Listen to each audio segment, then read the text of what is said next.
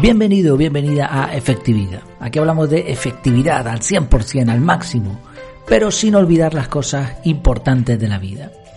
Y una de esas cosas importantes que tiene que ver con el título de hoy es medir nuestros resultados, medir, analizar los datos para poder tomar decisiones con sentido, con efectividad. El título de este episodio es La única métrica que te va a servir. Si tienes un negocio, sobre todo digital, Seguro que estás acostumbrado a analizar datos. Los datos nos dicen muchas cosas y nos permiten tomar decisiones consecuentes, incluso anticiparnos a posibles problemas. Si tienes un negocio, pero ya hoy en día en cualquier cosa, porque ya todo el mundo está acostumbrado a analizar estadísticas, datos, hasta para caminar, para hacer ejercicio, el sueño y un montón de cosas más. Tenemos aplicaciones en nuestros dispositivos electrónicos que lo que hacen es analizar, darnos métricas. Todo esto está muy bien, aunque también tiene un pero. Analizar datos no es tan sencillo. O sea, analizar sí, realmente, pero analizar correctamente no. No solo se trata de decidir qué datos hay que comprobar, sino también por qué y cómo. Si quieres más información sobre esto, eh, lo analizamos en la web, en efectividad.es, en un artículo que se tituló ¿Se puede medir y analizar datos con efectividad? Los siete errores de la medición. Pero bueno, no nos vamos a centrar en eso ahora. Eh, también otro plus, otro handicap eh, sobre el tema de la analítica es la cantidad de datos que hoy en día se pueden registrar.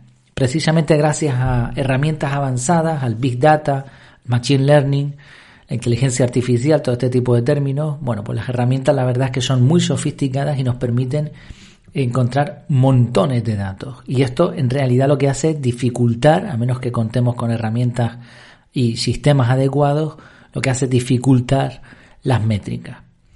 Por eso en, en este audio lo que quería es recordarme a mí mismo y a que le sirva que hay una métrica en la que te tienes que fijar por encima de todo. Hay un dato que vale más que cualquier otro dato. Y es muy sencillo, es un dato muy sencillo de calcular podríamos llamar la métrica en mayúsculas. En el caso de un negocio sería simplemente la cantidad sobrante una vez descontados los pagos e impuestos, es decir, los beneficios. Y esto, aunque lo estoy analizando desde el punto de vista de un emprendedor, de una persona que tenga un negocio, en realidad sirve en todo aspecto de la vida. La métrica que te va a servir es los beneficios. Esto que estás haciendo, ¿qué beneficios estás obteniendo? Y esto es al final lo único que, importa. De hecho, un negocio no sería negocio si no tiene beneficios. Y además, en segundo lugar, que los beneficios vayan a más o al menos se mantengan en el tiempo es vital para que un negocio se mantenga. Parece obvio, ¿no? Una obviedad, pero la analítica tiene cierta adicción, cierta belleza que puede cegarnos. Te pongo un ejemplo sencillo con mi propia experiencia. Yo antes hacía un informe mensual con una hoja de Excel donde recopilaba un montón de estadísticas de la web, de diferentes sitios, bueno, eh, la autoridad de dominio, los, links que apuntaban a mi página, eh, los seguidores en Twitter, cómo había bajado, subido, bueno, tenía un montón de cosas. Siguiendo el esquema del método CAR, como ya sabrás más o menos, si lo has hecho o, o si no, seguramente tendrás ya alguna noción de lo que he ido diciendo. Bueno, el resultado yo tenía con este método, tenía un bloque de una hora el primer lunes de cada mes para analizar todos estos datos, todos estos datos, perdón. Las cifras eran muy buenas, muy buenas, pero ¿de qué me sirve tener cifras buenas si al final, desde el punto de vista de un negocio, si al final no vendo ningún curso? Si ningún cliente contacta conmigo para un asesoramiento, para una, alguna cosa así, para una formación.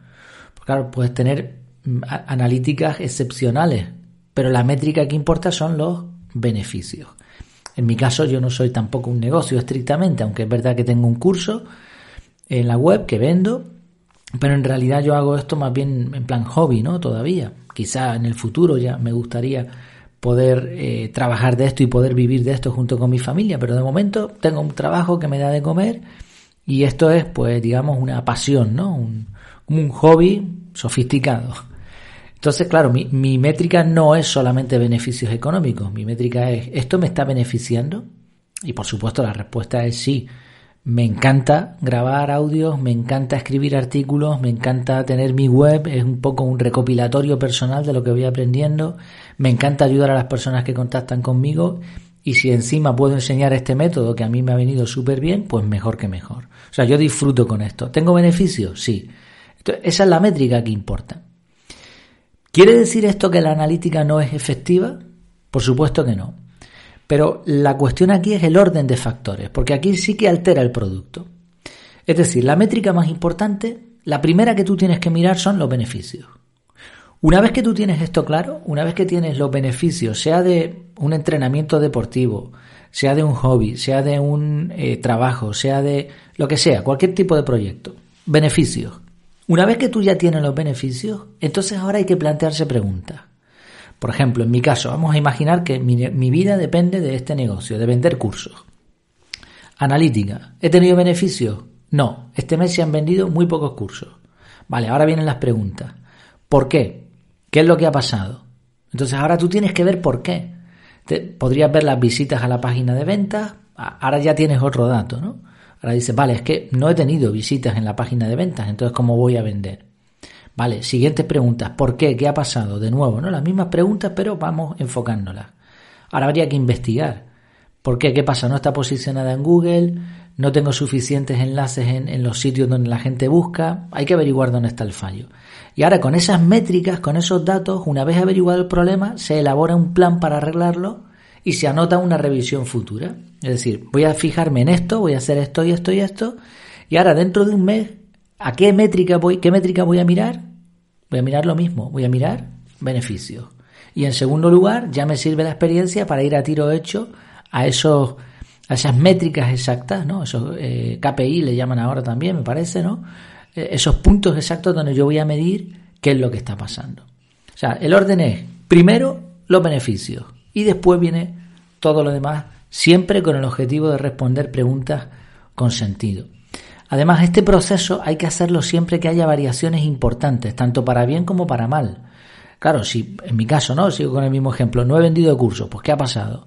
Pero si resulta que un mes he vendido 200, 300 cursos, yo que sé, un montón, miles de cursos, pues ahora también tendré que ver qué ha pasado para replicarlo. De hecho, se aprende mucho más cuando se gana que cuando se pierde. Esto también lo analizamos en el pasado aquí en este en efectividad, ¿no? en, el, en el podcast y en la web también. Por otro lado, y viendo esta forma de analizar las métricas, mm, hay que valorar qué nos renta más. Dedicar tiempo a análisis profundo o realizar trabajo de calidad. Probablemente en el equilibrio esté la clave, pero en determinadas cosas Mm, la decisión probablemente tire más hacia el trabajo de calidad. Porque si tú haces un trabajo de calidad extraordinaria, no te preocupes que las métricas van a ser buenas. Si tú, por ejemplo, ¿no? en el caso de, Google, de posicionamiento web, que es algo que me interesa, ¿no? porque publico en el podcast y también publico en la web. Si yo hago un artículo excepcional, que ahora la gente lo comparte, que habla de él, que comenta, que, que lo difunde en redes sociales, que me responde, que me, me pide algo relacionado con ese artículo. Ya está, ¿para qué quieres mirar métricas? Ya has hecho el trabajo de peso, el trabajo profundo, trabajo de calidad. Y claro, como sabes, el tiempo es finito, tenemos 24 horas cada día, todo el mundo, por igual. Entonces vas a tener que decidir a qué le vas a dedicar más tu tiempo. Analizar es bonito, es muy jugoso, ¿no? Es tentador, te pones ahí a mirar datos y haces tus esquemas, tus hojas de Excel, tus estadísticas, gráficas. Pero si le dedicas mucho tiempo a eso, vale, te va a ser efectivo, probablemente sí, hasta cierto punto, porque vas a encontrar cosas donde mejorar, pero no vas a poder dedicar tanto trabajo de calidad. Entonces vas a tener que sacrificar algo, ¿no? Probablemente tendrás que sacrificar, si quieres resultados de calidad, un poco en analítica. la experiencia que tengo es que conviene, ¿no? Da más resultados. La frecuencia de publicación, trabajo de calidad y la constancia. Al final, fíjate que esto sirve para todo, ¿no? Pero Google, que tiene una inteligencia artificial brutal y es capaz de detectar la experiencia de usuario y si una página es buena o mala, Google lo que hace al final es premiar a quién, a quien miró estadísticas, no. Google premia el trabajo de calidad. Él ve por determinados aspectos, ve que, que los usuarios que están entrando ahí en una página, que les gusta, que participan, etcétera. Entonces sí, tú puedes ver con estadísticas ciertas cosas, pero vas a tener muchos mejores resultados, sobre todo a medio largo plazo, si te enfocas en hacer algo bueno. Y si lo haces con constancia, mejor todavía. Por supuesto, yo estoy hablando desde el punto de vista de un emprendedor en solitario, un entrepreneur, ¿no? Eh, solopreneur, ¿no? Le dicen a esto. Mm, si tienes una empresa que factura millones y millones de dólares y tienes una plantilla de miles de empleados, pues oye, ponle a, unos cuantos a trabajar en analítica que vendrá bien, porque eso va a ayudar un montón. La analítica funciona. Yo no, no digo que no, solamente la analítica funciona solo y exclusivamente cuando se hacen las preguntas correctas y teniendo en cuenta que hay que sacrificar tiempo y esfuerzo para analizar correctamente. Entonces, en muchos casos vas a tener que decidir una cosa o la otra o dedicar mucho tiempo a una cosa o la otra. Si tienes que tomar esta decisión, enfócate en el trabajo bien hecho. Y ya digo, esto funciona con todas las cosas en la vida, con una dieta, con el ejercicio, con escribir un libro, con las clases en, eh, en, el instituto, en la universidad, con todo. Tú puedes medir muchas cosas, pero al final lo que vale es hacer el trabajo bien hecho. ¿Cómo lo ves? ¿Te parece que tiene sentido esta forma de verlo? Ya me dirás, nos seguimos viendo. Y como siempre, recordarte que en la página web en efectividad.es, en mi casa, tienes un montón de contenido más sobre efectividad, técnicas de productividad, todo lo relacionado con el desarrollo personal. Y si quieres estar al tanto de todas las novedades, suscríbete a Telegram, al canal de Telegram. Eh, buscas en Telegram por efectividad y te va a salir. Si no en la página web, en el pie de página, si no en las notas del programa.